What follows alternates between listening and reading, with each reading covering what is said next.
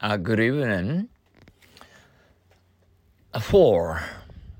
Are you here on business? No, I've come here for pleasure. There was a phone call after you left. Was it for me? Who is this package for? It's for you.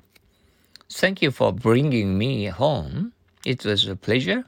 See you tomorrow on the train for Kyoto. Are you here on business? No, I've come here for pleasure.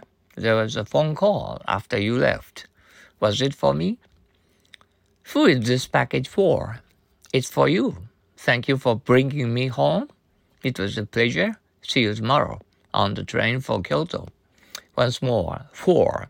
Are you here on business? No, I've come here for pleasure. There was a phone call after you left. Was it for me? Who is package for? It's for you. Thank you for bringing me home.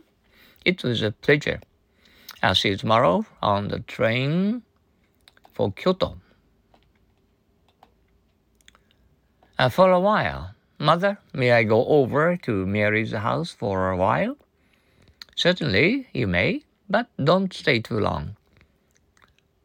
Mother, may I go over to Mary's house for a while?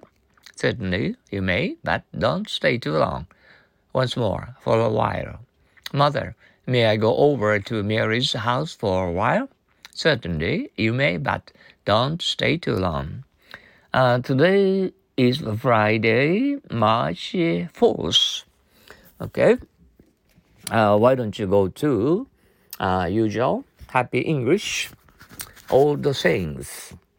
The worst mistake in business are made in good times, not in bad times.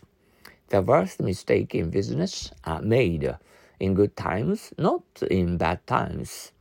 Once more, the worst mistake in business are made in good times, not in bad times. Well, well, this is uh, uh, weekend, uh, Friday uh, I wonder. Um, I, I, I wonder uh, how um, wonderful you were spending your uh, today's uh, Friday.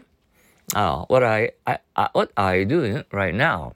Okay, enjoy uh, your Friday uh, today. Okay. Um,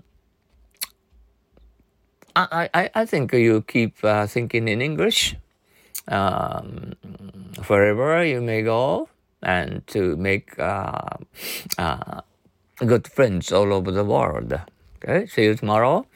Uh, thank you for your practicing happy English every day.